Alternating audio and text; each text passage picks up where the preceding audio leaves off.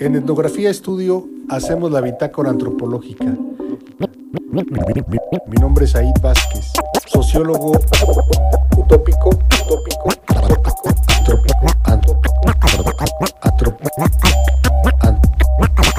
antropólogo indecente. Hola, ¿cómo están? Estrenando entrada, carajo, qué bárbaros. Estamos en, la tercera temporada, en el capítulo 11. Vamos a seguir hablando de esta cosa de la comida, eh, que es antropológicamente un tema muy, muy interesante y también simbólicamente y psicológicamente mucho más. ahorita se me vino a la mente eso. Bueno, y para eso este, tenemos dos invitadas, a Yurichi Barrueta y a María Alejandra. Ya van, ya van a ver qué, qué invitadas tan especiales tenemos hoy.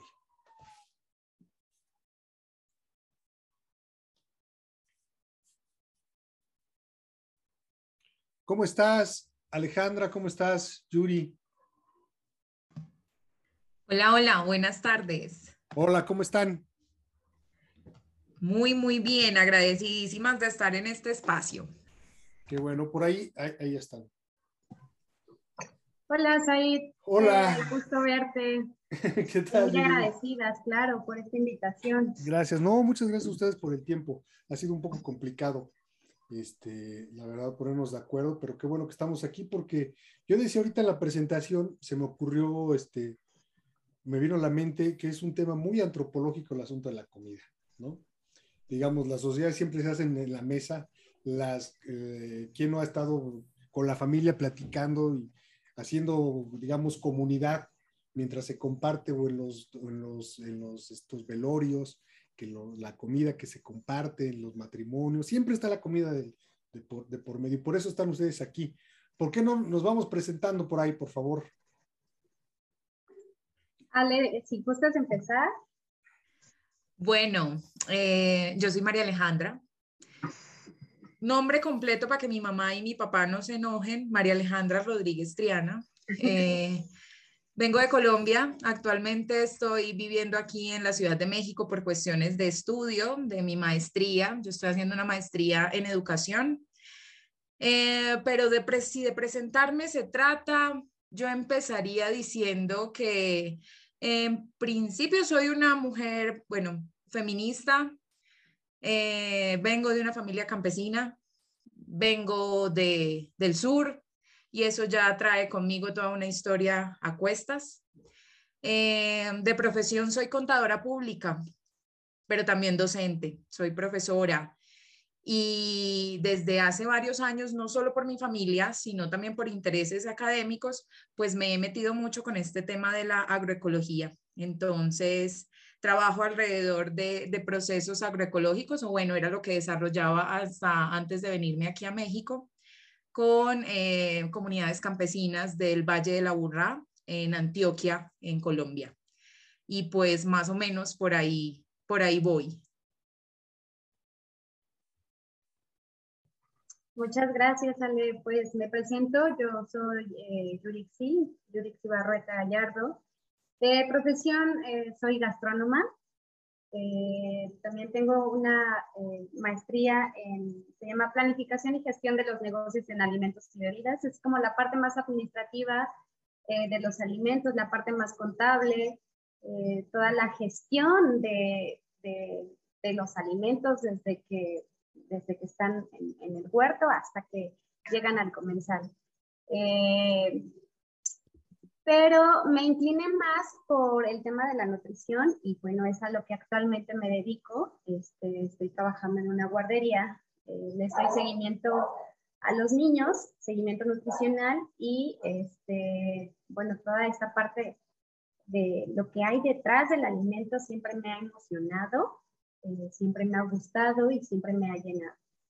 Y este, bueno, también tengo una pues en, en Zitácuara, Michoacán, producimos aguacate de manera agroecológica, que, que, bueno, es más bien el método es, eh, se llama agricultura biodinámica, eh, que pues es un, es un método eh, de manera orgánica, este, pero con, pues con, con, otro tipo de ciencias, de ciencias ocultas, podemos manejarlo así porque es toda una alquimia lo que, lo que hay detrás de los preparados de, esta, este, de todas estas compostas, porque inclusive son compostas que se tienen que, este, pues es toda una ciencia que se tiene que dejar reposar, por ejemplo, todo el invierno o todo el verano, este, y bueno, se hacen eh, pues pócimas mágicas con inclusive, este, por ejemplo, los cuernos de vaca, este, ahí se mete, dentro de los cuernos de vaca se mete, por ejemplo, cuarzo, y es, es, un, es, una, es, pues es, un, es un mineral que también se tiene que dejar reposar debajo de la tierra, entonces es toda una, una alquimia lo que hay detrás de la agricultura biodinámica. Entonces, este aguacate lo estamos produciendo aquí en Zitácuara, Michoacán. Eh, yo actualmente radico aquí. Y eh, bueno, pues mi acercamiento eh, empezó justo por la agroecología y este, bueno, también he, de este, confesar que la agroecología tiene mucho que ver con esta parte del feminismo. Entonces, este, pues ahí eh, el feminismo está presente aquí con, con nosotras un poco. Ok, ok, tenía apagado mi micrófono yo hace rato. Este, a ver, pues vamos, barajámela más despacio, Yuri. ¿Qué es la bio, digo, la agroecología y cómo se relaciona desde tu punto de vista con, con el feminismo? ¿Sí me escuchan? Sí, pues bueno, eh, la agroecología es, pues, es, es, una disciplina este, que representa un sistema sustentable, es, una, es la ecología del sistema alimentario, ¿no? Eh, es una rama de, de, la, de, una, de la agricultura que surge como un movimiento eh, pues social eh, a partir de la Revolución Verde. La Revolución Verde se da en México, se da en México justo en 1940 y bueno, la agroecología formalmente surge en 1970 este, como esta parte de manifestarse contra la Revolución Verde. Eh, ¿Por qué se manifiestan? Eh, porque se dan cuenta que el experimento de la Revolución Verde, que fue este, a través de la Fundación Rockefeller y el CIMIT, eh, que, bueno, ellos, ellos dicen, tenemos la solución para combatir el hambre mundial, ¿no? Entonces, este, pues esta fundación, junto con el CIMIT, empiezan a eh, crear pues nuevos métodos de, de agroecología, más bien de agricultura, para querer erradicar la, la, este, el hambre. Entonces, eh, se dan cuenta de que pues realmente esto pues es, digámoslo así, una farsa, porque en realidad solamente eran, eh, pues, eran intereses eh, económicos, intereses financieros y intereses privados, ¿no? Que en realidad lo que, lo que hubo detrás de, de toda esta eh, revolución verde fue mostrar un paquete de semillas con todo el paquete que incluía las semillas, todo el paquete biotecnológico, ¿no? que era este, pues esta, esta cuestión de los paquetes de herbicidas, fungicidas, pesticidas, fertilizantes, la maquinaria, ¿no? O sea, se empieza a sustituir, ahí se empieza a sustituir los campesinos con maquinaria, ¿no?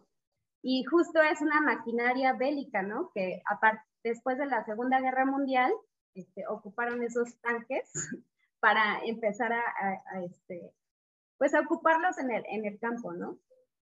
Y este, pues el herbicida también, justo es, una, es un producto bélico, porque, bueno, se dice que, que estos herbicidas, pues son los que echaban en campo de batalla para despejar el ambiente, ¿no?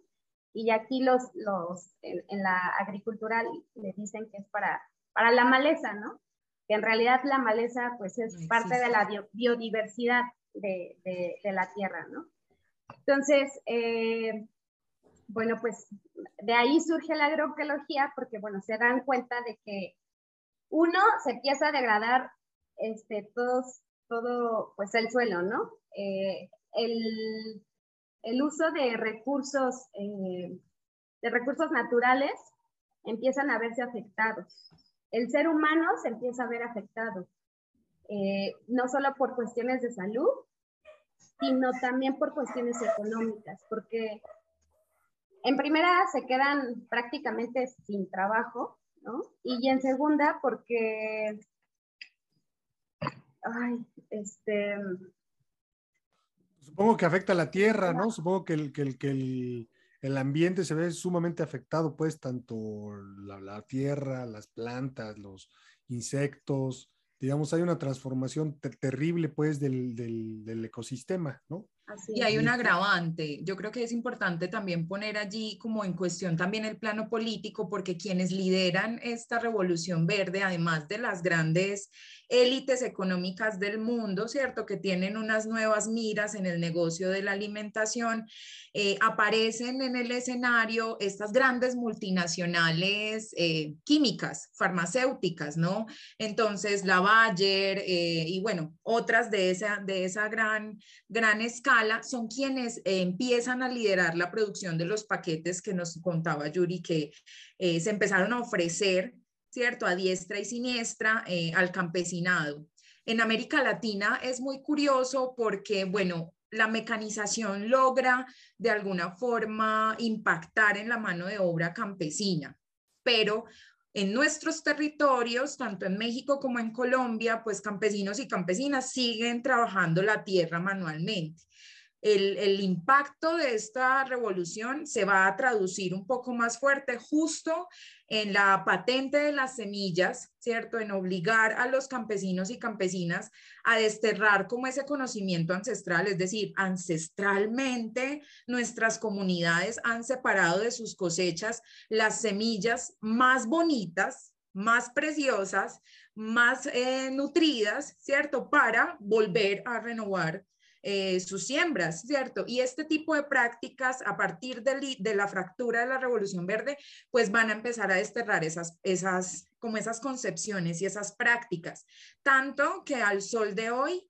eh, y lo vivíamos en Colombia, por ejemplo, con las comunidades campesinas, no es muy fácil llegar a decirle, venga, vamos a sembrar orgánico o venga, vamos a sembrar como a la manera que lo hace Yuri con su proceso de aguacates, porque claro, la revolución verde te facilita, entre comillas, la vida. Vos simplemente sembrás la semilla, echás el, el paquete de herbicidas, fungicidas, etcétera, ¿cierto? Y, sale la cosecha, sin tener en cuenta, pues, los costos como subalternos que eso implica. Pero la, la concepción ancestral, la manera que tenían eh, nuestros ancestros de sembrar la tierra, de habitar la tierra y de alimentarse, cambió radicalmente. ¿no? Entonces, estas grandes empresas multinacionales son las que están detrás del gran armazón que hoy por hoy sigue vigente. O sea, estamos hablando de que la Revolución Verde, como decía Yuri, apareció entre los 40 y los 50, eh, con diversas implicaciones en cada uno de los territorios, pero que al sol de hoy sigue viva, ¿no? Y, que resulta, pues, bastante complicado porque ya empezamos a ver los costos de, dicha propuesta revolucionaria, entre comillas, ¿no? De salud, de alimentación, etcétera. Fíjense que eh, me acordé de un, hay una anécdota eh, que cuenta uno de mis maestros de, antropología. Rápido se las cuento. Todo el mundo ya que me conoce se la debe saber porque siempre la cuento. Pero eh, este, este profesor llegó a México eh, es gringo y no sabe hablar español. Entonces lo pusieron con un campesino eh, que tampoco hablaba mucho inglés y pues no tenían mucho que platicar, ¿no? No se quedan viendo y cosas así, hasta que él se le ocurrió de, oye, ¿cómo se llama tu perro? Pues este es el negro, este es el firulais y este se llama el ingeniero. Pasó el tiempo y empezó a conocer un poco más del idioma y el ingeniero. ¿Por qué se llama el ingeniero? Se va porque es rete pendejo, ¿no? Total que después se enteró que habían ido los compañeros de Chapingo, ingenieros agrónomos, a enseñarles a los campesinos a sembrar, ¿no? y que le dijeron, oye, pues es que tienes que sembrar de esta forma. Y el campesino le dijo, no, caramba, pues es que ancestralmente hemos sembrado de esta otra forma. No, ¿quién es, quién es aquí? ¿Quién estudió? ¿Quién es el ingeniero? No, pues tú, güey, Vale, vamos a sembrar. Y no se dio nada, o se dio muy poco esa, esa temporada. Entonces, a partir de ahí, eh, le contaba la anécdota para que nosotros, digamos, no interviniéramos cuando estábamos viviendo con los campesinos, ¿no? No quisiéramos ahora sí que enseñarles algo que ellos ya sabían ancestralmente. Pero este, efectivamente me recordó esta anécdota del, ingeniero, porque eso creo que pasó con, con, la, con la Revolución Verde, ¿no? Digamos, terminaron siendo muy retependejos y tratando de venderle chicles al Adams. Yo les decía hace rato, María, eh, tú que provienes de una familia campesina, que, ¿qué, ¿qué papel juega la mujer en el proceso de, pues, el proceso agrícola, pues, ¿no? ¿Cuál es la importancia de la mujer desde tu punto de vista? ¿Qué papel juega la mujer en todo este proceso? Porque uno tiene la idea de que la mano de obra, pues, tiene que ver a lo mejor la producción. Estaba yo pensando en, estas este, teorías de dónde, dónde se origina la, el capital, digamos, ¿no? Si es en la fuerza de trabajo, si es en la tierra, si es en dónde está, y uno piensa en el hombre, en el, hombre me refiero al, género, ¿no? Al masculino. Pero creo que las mujeres toman un papel, juegan un papel muy importante en el proceso productivo, ¿no? Junto con, junto con los hombres, pues, ¿no? Eh, en esta eh, versión eh, legendaria del, campesinado, las mujeres juegan un papel muy importante. Platícanos un poco de eso, todo es tu experiencia en Colombia, ¿qué has visto por aquí en México? ¿No has visto? ¿Qué, pasa con las, con las chavas y el campo? Ahí yo creo que a esa pregunta siempre voy a responder de la misma manera. Las mujeres son el motor del campo. Pese a las condiciones de vida que tenemos gracias a la estructura patriarcal en la que vivimos y que, bueno, no voy a entrar en el terreno eh, más profundo de sus orígenes, pero pese a la estructura patriarcalizada en la que vivimos las mujeres, las precarias condiciones de vida, sobre todo de las mujeres campesinas, eh, yo insisto, al menos desde mi experiencia, en que son ellas, en que somos nosotras quienes hemos liderado de alguna forma eh, los trabajos en el campo como vos decías, hay un estereotipo y un imaginario en términos de, del campesinado, ¿cierto? Si yo pongo la palabra campesinado, a la gente se le va a venir a la cabeza, de acuerdo a, las, a, la región en la que estemos, ¿cierto? Como una persona con su sombrero, sus herramientas, eh, lleno de tierra, ¿cierto? Y generalmente un hombre. Pero a lo largo de la historia, y vos que sos antropólogo tal vez tenés un poco más de, conocimiento en ese, en ese sentido. Las mujeres, por ejemplo, hemos sido muy importantes en el área agrícola eh, con las labores de guardar semillas, cuidar semillas, eh, custodiarlas, ¿cierto? Y las mujeres y la agricultura en sí misma, pues siempre han estado muy imbricadas. En el campo colombiano no es, no es la excepción.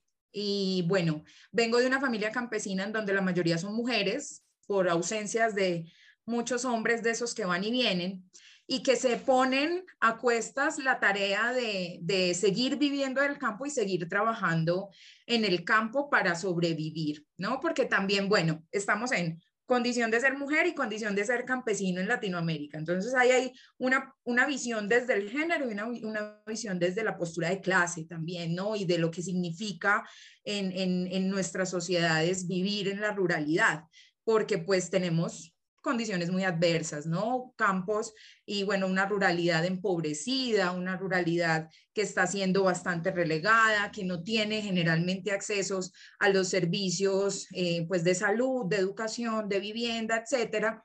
Y allí en ese mar de contradicciones, en ese mar de, de, de vicisitudes, están las mujeres tratando de, de guerreársela. Entonces, eh, por ejemplo, con, las, con la comunidad que yo trabajaba alrededor de, de la ciudad de Medellín, en las áreas rurales de la ciudad de Medellín, de, es decir, en el Valle de la Burra, la agroecología, por ejemplo, calaba mucho más, o sea, la idea de hacer agroecología calaba mucho más en las mujeres que en los hombres. De hecho, hice una etnografía que me llevó aproximadamente dos años y medio, en donde casi que todas las semanas estuve yo en, en diversas fincas de mujeres campesinas o de familias campesinas y las historias se repetían alrededor de que eran ellas, las mujeres de esas familias, las que habían iniciado los procesos agroecológicos o de conversión agroecológica, enfrentándose a los hombres de sus familias, ¿no? Entonces, eh, doña Nelly Vázquez, que es una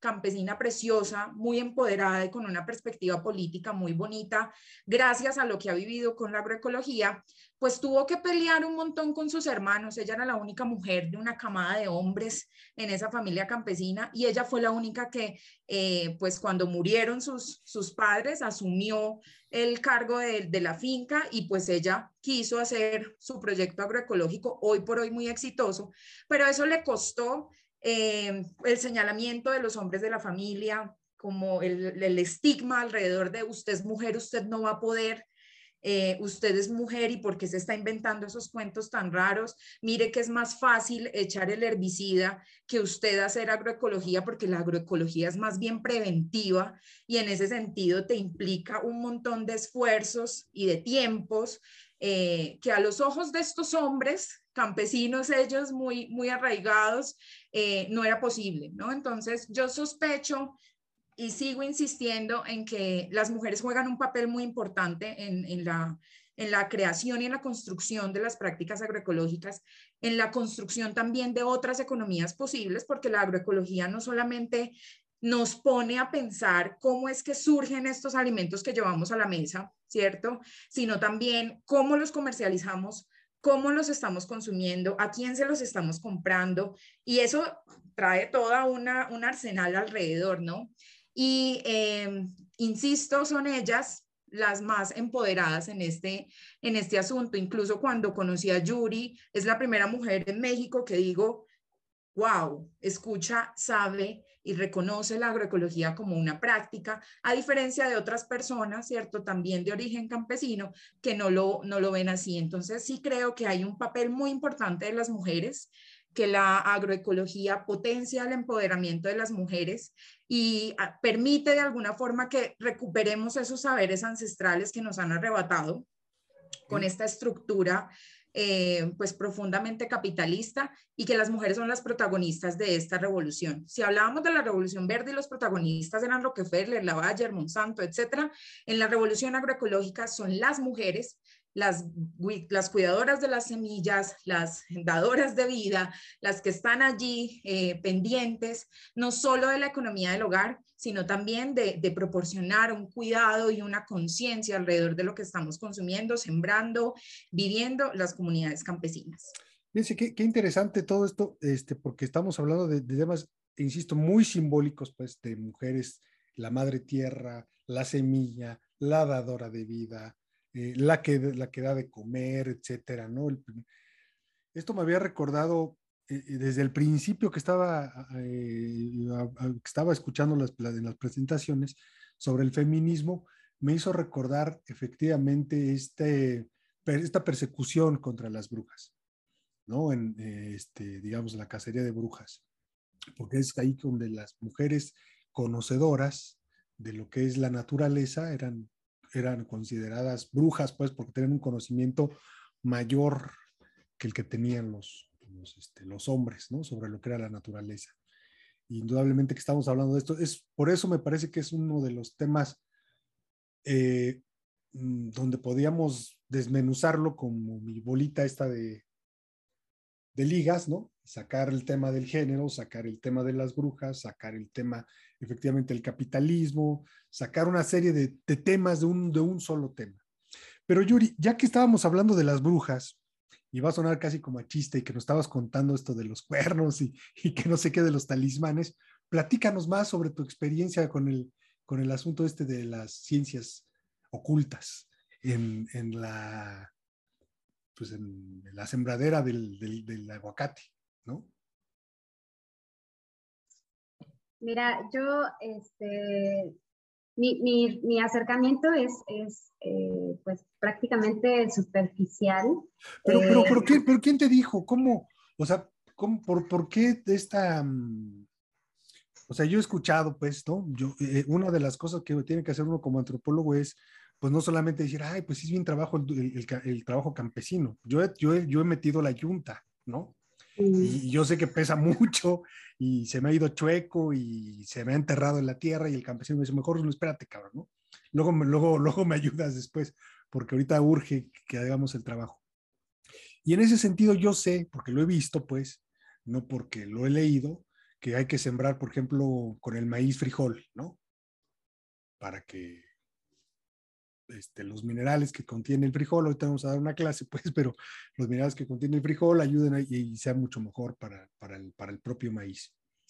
Pero todas estas cosas de que no es, no es, no es que sea mítico pues, o místico, eh, yo creo que tiene una función, ¿no? Digamos, estas cosas, estos minerales, ¿cómo lo descubriste? ¿Cómo, cómo te llegaste por primera vez a este conocimiento de que era necesario no solamente pues echar la semilla, echarle agüita y pues a lo mejor este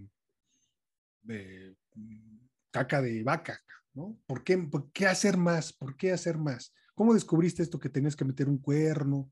Que si tenía que, no sé, estoy inventando cosas, pues, ¿no? Que si tenías que ponerlo, sembrarlo bajo, las, bajo la luna llena, ¿no? Estas cosas.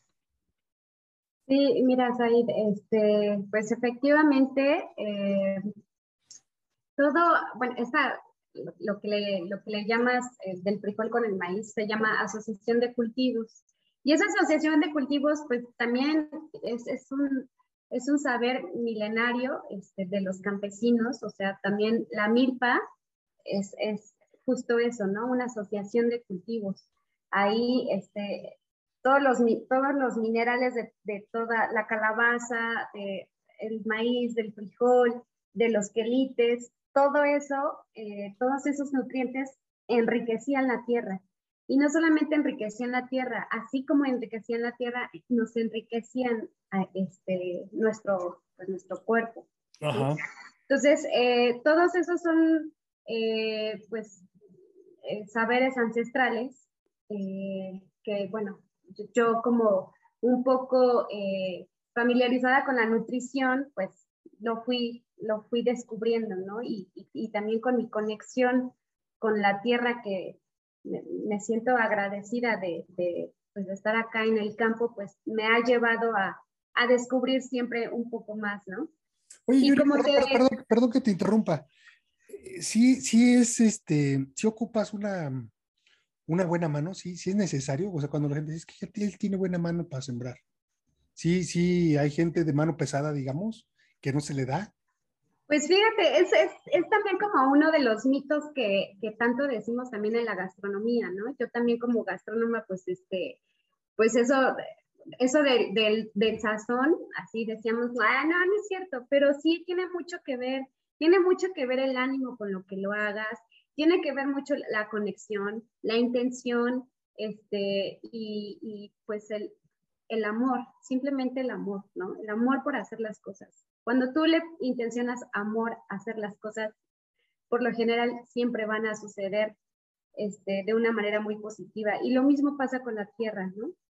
Este, y bueno, te, comentaba que mi, ahorita con, este tipo de agricultura que, con la que estamos sembrando el aguacate, más bien con la que estamos produciendo el aguacate, este, se llama eh, pues agricultura biodinámica y ese acercamiento lo tuve eh, por medio de mi socio, que bueno, es mi pareja, Juan, Juan Jorge Riquelme, es un maestro y es un expertise en, esos temas. Yo prácticamente mi acercamiento ha sido un poco superficial y un poco práctico. Eh, no, no estoy tan sumergida como él con, con, esta agricultura biodinámica. Esto surge, la agricultura biodinámica justo surge de la antroposofía, ¿no? Es, una de las ramas de la antroposofía. ¿Qué es, ¿Qué es eso? ¿Mandé? ¿Qué es la antroposofía? Se me fue pues el nombre. Tienes como un eco ahí raro. Pues es, eh, híjole, es, es muy difícil describirlo para mí, pero es, es el estudio de, como del ser pero del ser anímico, o sea, del ser anímico, del ser espiritual.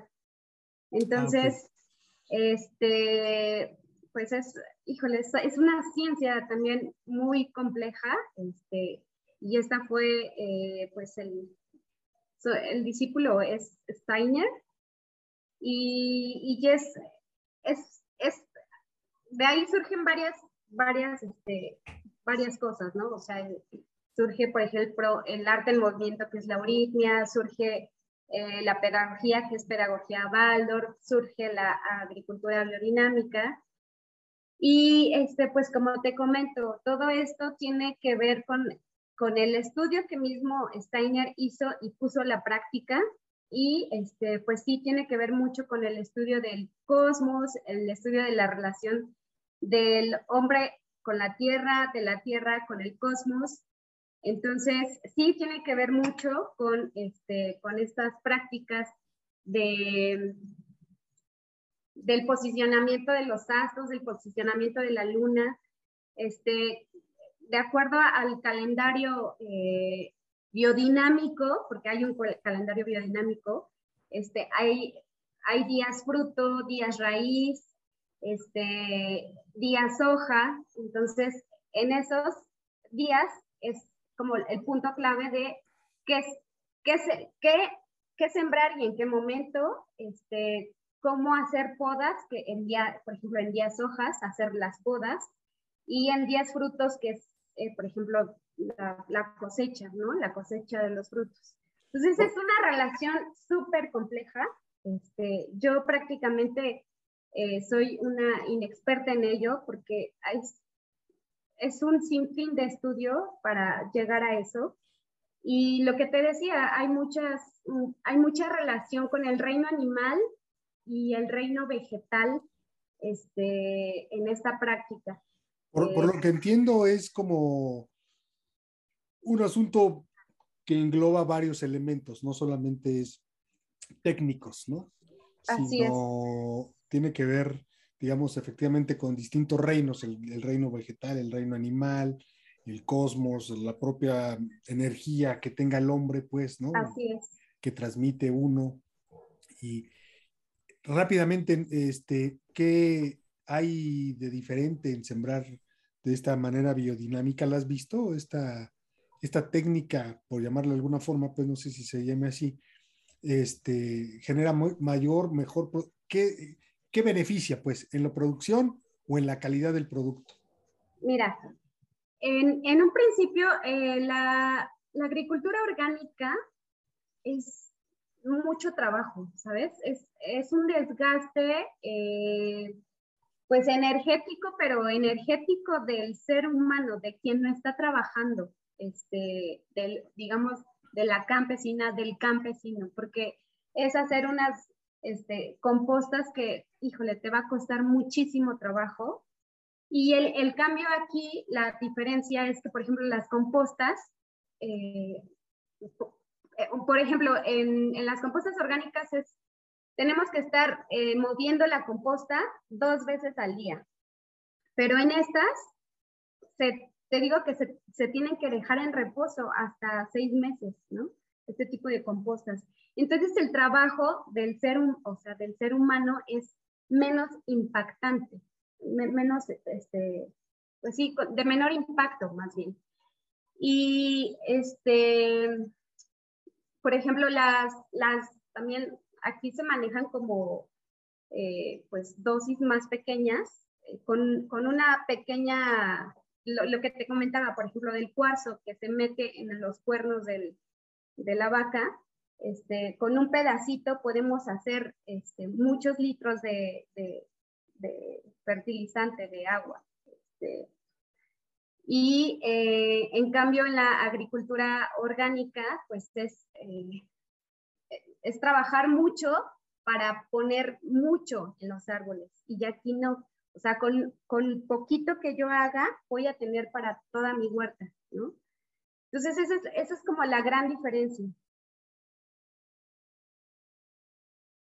No los escucho, perdón. El, perdón, sí, estaba yo, apagué el micrófono.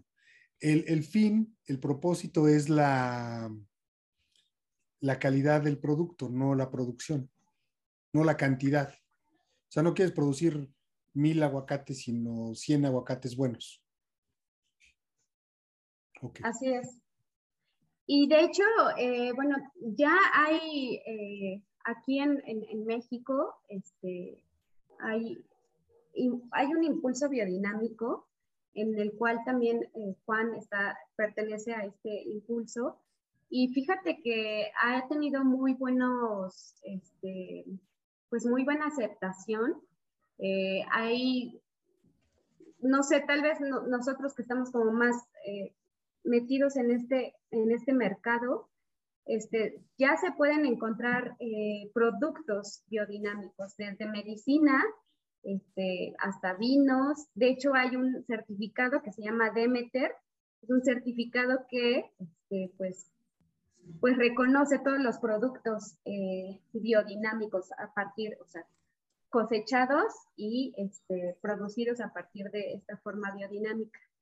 Y, y, no solamente, o sea, sí, efectivamente trae, eh, pues lo que te decía, ¿no? Es como, como todo algo muy holístico, porque no solamente trae la parte nutrimental, sino trae también esta parte, este, pues, mágica de, que también está nutriendo tu alma, ¿no? Porque eso es lo que trabaja mm, mucho esta, esta, pues, la antroposofía, ¿no?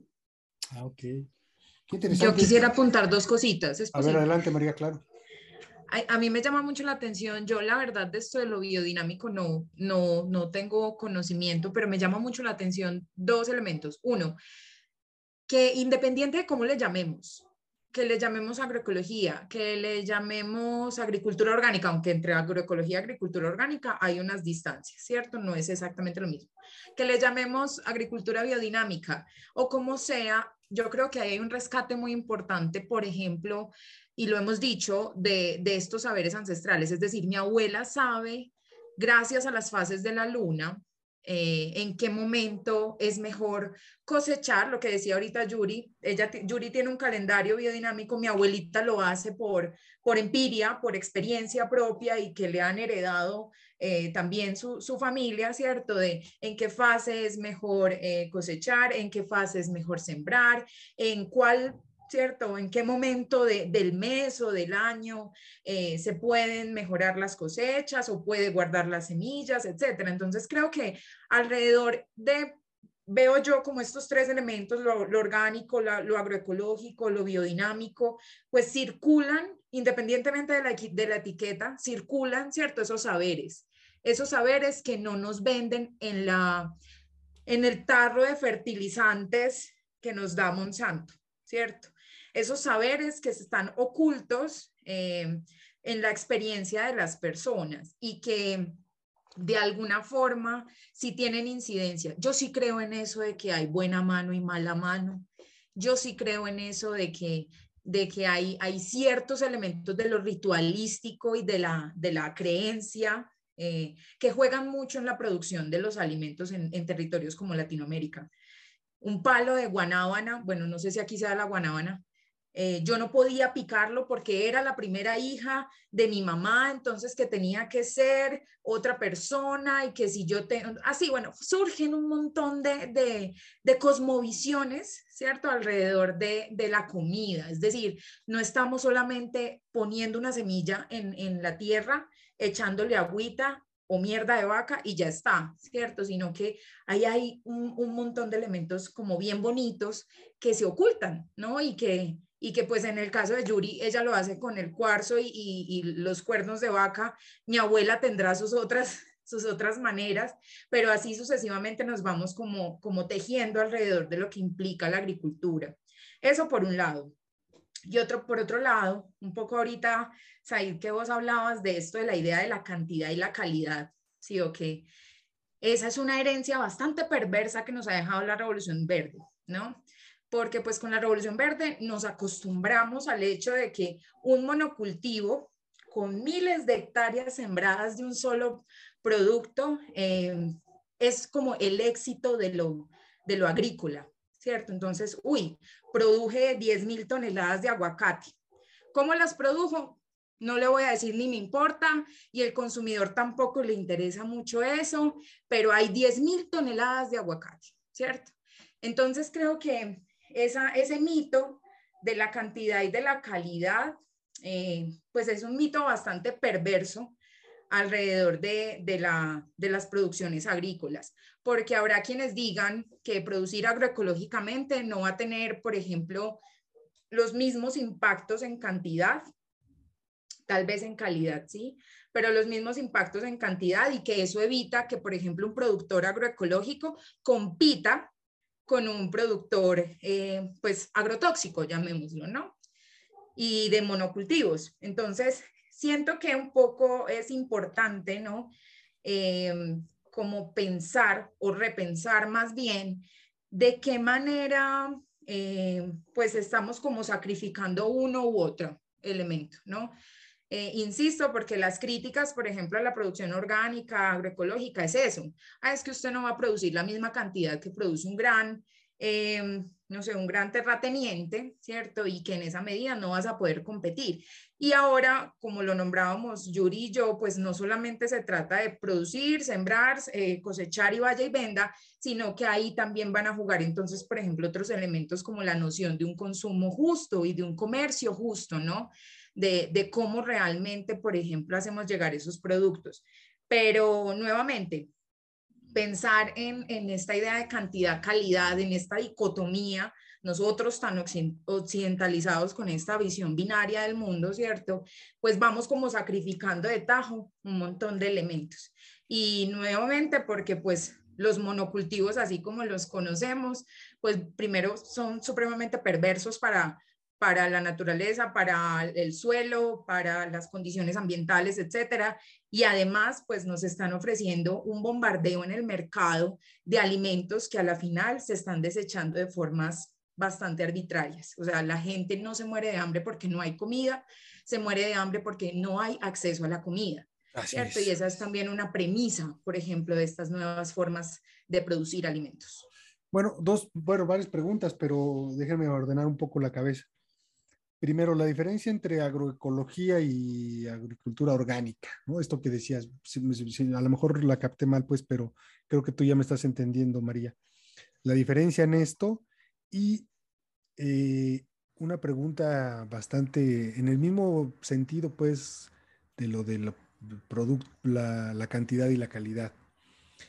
Eh, estas estrategias de agroecología, son, la pregunta les va a parecer muy tonta, pero no me importa. Eh, son, no tienen un interés eh, mercantil, es el autoconsumo.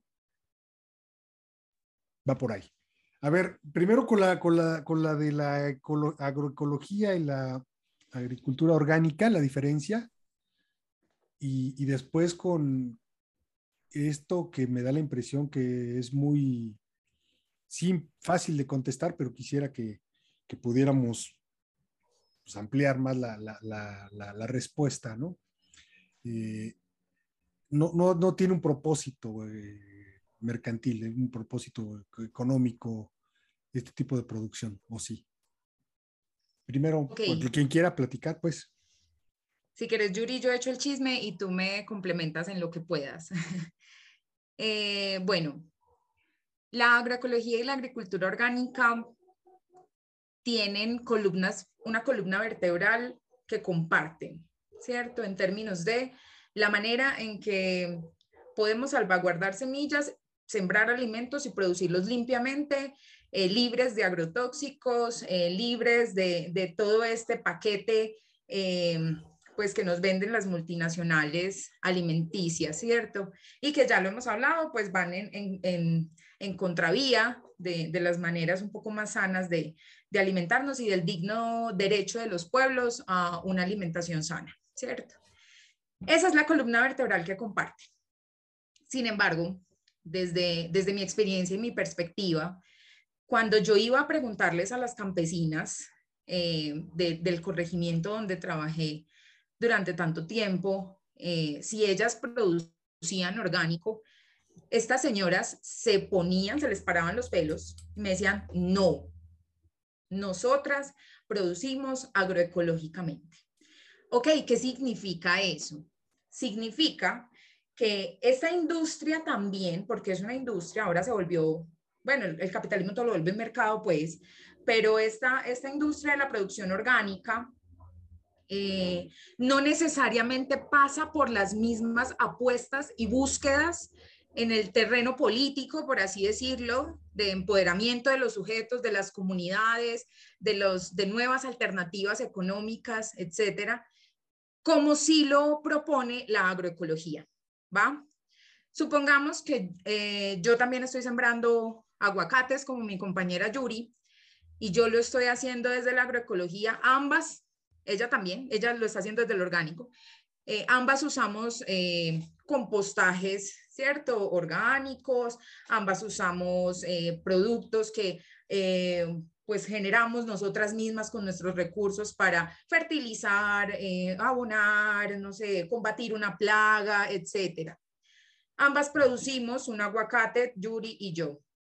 Pero Yuri, que está en la industria del orgánico, quiere ir detrás del sello verde que le ponen a los productos orgánicos y que te venden mucho más caro en cualquier súper, ¿sí? Solo por tener un sello verde. ¿Va? Entonces, la, la dimensión de lo político es tal vez la que genera la diferencia entre producir agroecológicamente y producir orgánicamente una producción orgánica que está en este, en, este punto, alrededor como de, sí, comamos sano, eh, comamos libres de tóxicos, póngame el sello verde. Y una producción agroecológica, por otro lado, ¿no? que está detrás de, sí, comamos sano, sí comamos libres de, de, agrotóxicos, pero sí defendamos la soberanía alimentaria, pero sí defendamos rutas de comercio justo, pero sí defendamos economías solidarias alternativas, pero sí empoderemos a las mujeres, ¿cierto? Y que son discursos que no están necesariamente en esto de, de lo que yo llamo el mercado del orgánico, ¿cierto? Entonces, eh, desde mi postura, la distancia entre lo agroecológico y lo orgánico y lo que le hacía parar el pelo a las mujeres campesinas de los corregimientos con los que trabajé era precisamente que ellas no estaban detrás del sello verde para vender en las grandes cadenas de mercados a un mayor precio, sino que están detrás de un proyecto y una apuesta eh, política y económica. Y ahí voy a conectarlo con la segunda pregunta que me haces. Sí. Sí, sí lo hacen para sobrevivir. Las campesinas, al menos con las que yo he trabajado, sí lo hacen, sí cultivan agroecológicamente para vender sus productos y sobrevivir de eso, porque no tienen de otra manera, de otra forma, pues, de, de que sobrevivir. Claro, el autoconsumo y el consumo propio de sus familias es un elemento pilar de, de la agroecología en este caso, ¿sí? Pero también eh, la posibilidad de forjar otras cadenas económicas. Entonces, eh, al menos en la experiencia que tenemos en, Medellín, eh, se asocian diferentes familias campesinas que empiezan a producir agroecológicamente.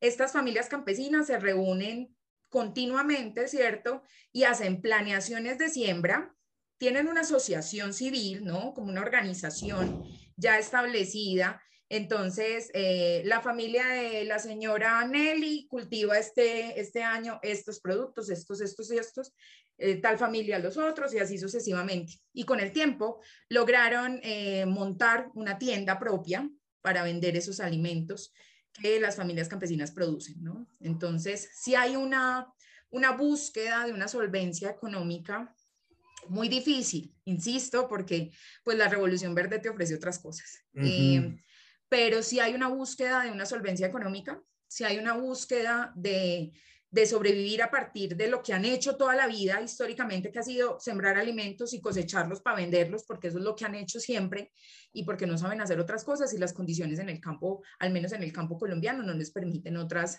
otras posibilidades. Entonces, eh, pues mi experiencia con lo agroecológico en términos de lo económico está situado en esas familias, ¿no? Que viven de eso, que viven de eso no como en alguien de la ciudad que dijo, ay, tan bonita la huerta, me voy al campo a cultivar sin tóxicos porque soy muy hippie. No, ¿cierto? Lo hacen porque esa es su entrada económica. Que de allí se han tenido que forjar elementos distintos, la tienda, eh, los, los transportes, etcétera, para evitar, por ejemplo, esas intermediaciones que hay en el campo. Yuri lo debe saber. Quien produce en el campo tiene mil intermediarios y a ese campesino le pagan lo más mínimo que se pueda y el resto de los intermediarios se quedan con toda la plata, ¿no? Entonces, creo que todo ese proyecto, todo ese engranaje es lo que le está dando sentido como al proyecto, al proyecto agroecológico. Y si vamos como en términos de costos-beneficios, para que a mí se me salga lo contadora, eh, pues allí también van a surgir como muchas, muchos elementos muy importantes que demoran un poco más. Yo no, yo no lo llamaría, como dice Yuri, un desgaste energético, no, yo, yo, yo lo llamaría más como una inversión, ¿cierto? De, de tiempo, de amor, de sentimientos, de, de, bueno, de un montón de cosas, ¿no? Que, que con un trasegar, pues va a tener eh, unas repercusiones, ¿cierto?, en la vida económica de estas familias, o al menos de las que yo conocía con la asociación. Y es un proceso que lleva más de 20 años, pues, trabajando con familias campesinas y familias que se sostienen de la venta de sus productos en las tiendas que ellos mismos han generado. Entonces, sí creo que puede haber una, una búsqueda a partir de eso, pero insisto, el autoconsumo y, y, el derecho de sus familias de, de, consumir y de sobrevivir también está allí en, en pugna, ¿no? Pero pues somos países que vivimos con el estómago, ¿no? Y que pensamos con el estómago. Entonces, en, ese sentido también va jugando, pues, como la, propuesta agroecológica. Fíjense que hace algunos, algunos años, eh, Yuri, no sé si, si, si, todavía ya, ya, ya, ya iba a la primaria, pues es muy, es muy chica, pues, ¿no? Muy jovencita. Pero este, el siglo pasado en México se cambió el régimen de propiedad comunal. Se acabaron los ejidos. Salinas de Gortari hizo una reforma y quitó el, ejido. Ahí hay un autor intelectual de esto que es Arturo Barman. Arturo, Arturo Barman era un eh, estudioso del campesino mexicano y del campo mexicano más bien. Y él dijo, bueno, ¿saben qué? Es que esto es imposible de competir, porque tenemos del otro lado los farmers, en el, en el este Tratado de Libre Comercio, los, los, no son campesinos, ¿no? Son industrias norteamericanas del campo, que son eh, extensiones terribles, extensas de, tierra, y no vamos a poder competir con ellos, porque nosotros tenemos una hectárea, dos hectáreas, cada campesino tiene pues muy pequeña, una pequeña cantidad de tierra, y entonces lo que tenemos que hacer pues es competir por la cantidad, como los gringos nos van a competir con la cantidad, y así entonces se podía enajenar y vender elegido en México pues algunos eh, futuristas, algunos eh, colegas decían, es que va, a venir este, mm, la Fruit y no se, se va a acabar este, el campo mexicano. Pues no pasó eso, llegaron más bien eh, las, las constructoras de casas y donde eran elegidos compraron para hacer casas y comenzaron a hacer departamentos y casas por todas estas partes que ahora son antes eran ejidos. ¿Cómo cerramos? Fíjense que otra vez ya me está molestando esta cosa. Este, creo que hoy la trae contra mí, porque no creo que nos hayamos tardado mucho. ¿Cómo podemos concluir rápidamente, Yuri y, María? Ha sido, la verdad, un gustazo. Este, déjenme decirles que he aprendido mucho. Lamentablemente, pues estamos con esto. Ojalá que podamos tener una oportunidad más de poder platicar con ustedes para poder, digamos, conocer más de, de estos temas que quizá muchos no conocen, para algunos sí, pero otros es un tema sumamente nuevo, pero la idea es más allá de generar, dar respuestas, pues generar mucho más dudas y poder eh, orientar a los compañeros a que puedan este, pues investigar más sobre estos temas. Yuri, ¿cómo, cómo, cómo concluyes? Rápidamente, porque si no nos va a cortar y ya va. Sí, pues yo, yo concluyo con que, eh, bueno, la agroecología hay que tenerlo muy eh, en la cabeza que es un movimiento social y que es un movimiento ciertamente anticapitalista y autogestivo, eh, que aquí eh, actualmente en Ciudad de México eh, podemos encontrar muchos, este, pues, tianguis o mercados donde podemos encontrar este tipo de alimentos y bueno, nosotros, por ejemplo, participamos también con la cooperativa de consumo La Imposible, que está ubicado en la, obre, en la colonia obrera. Y este, ahí podemos encontrar a muchos productores. Este, ojo, eso es importante, que también aquí es siempre eh, es la base, hay un, hay un comercio justo en, en la agroecología. Entonces, ¿qué es lo que implica el comercio justo? Pues es un comercio equitativo y solidario. Este, y nosotros como productores somos los que ponemos los precios. Y, ya, eh, pues, ellos, ustedes como consumidores, este, pues, pueden poner eh, un poco más para que pues este, este tipo de, de, mercados alternativos sigan creciendo. Hay muchos, aquí en Ciudad de México está el de Tlalpan, está Ecomún, está, eh, en Veracruz, hay en Puebla, está el de Chapingo, este, hay opciones, hay mucha oferta de este, productos agroecológicos dentro de Ciudad de México. Y este, pues nada más para, para concluir, eh, también Recordemos que el 70%, aproximadamente el 70% de este, las ganancias este, de, de, los productos agrícolas se quedan en intermediarios. Entonces, es importante, es importante que, que consumamos estos, estos productos agroecológicos que además de, bueno, yo te voy a decir, Said, yo como productora de aguacates, yo la verdad no vivo de eso. O sea, todo es para volverlo a invertir en mi huerta y, y es mi amor por la tierra la que me hace estar con este proyecto, no porque me, me, esté dando de comer, ¿no? Entonces, este, es importante también reconocer que la agroecología va a cuidar una agrodiversidad, porque no es lo mismo consumir este, un producto orgánico en el supermercado con estos sellos que nos platicaba Ale y que promueven un desierto verde, que es lo que o sea, los monocultivos, este, puede hacer que hayan miles de hectáreas de un solo, un solo producto, ¿no? Y, pero es orgánico. Pero entonces ahí no se está manejando la agrodiversidad. Entonces es importante reconocer también esto eh, que, que, nos hizo falta. Ok. Concluyo con eso. Sale pues. María, ¿cómo concluyes? Yo creo que voy a concluir con lo que vos empezaste con esta reflexión acerca de que nuestros platos de comida, esos que nos servimos tres o más veces al día, son una forma de leer nuestros contextos y una forma de leer nuestros territorios y nuestras formas de, de, concebir el mundo, ¿no?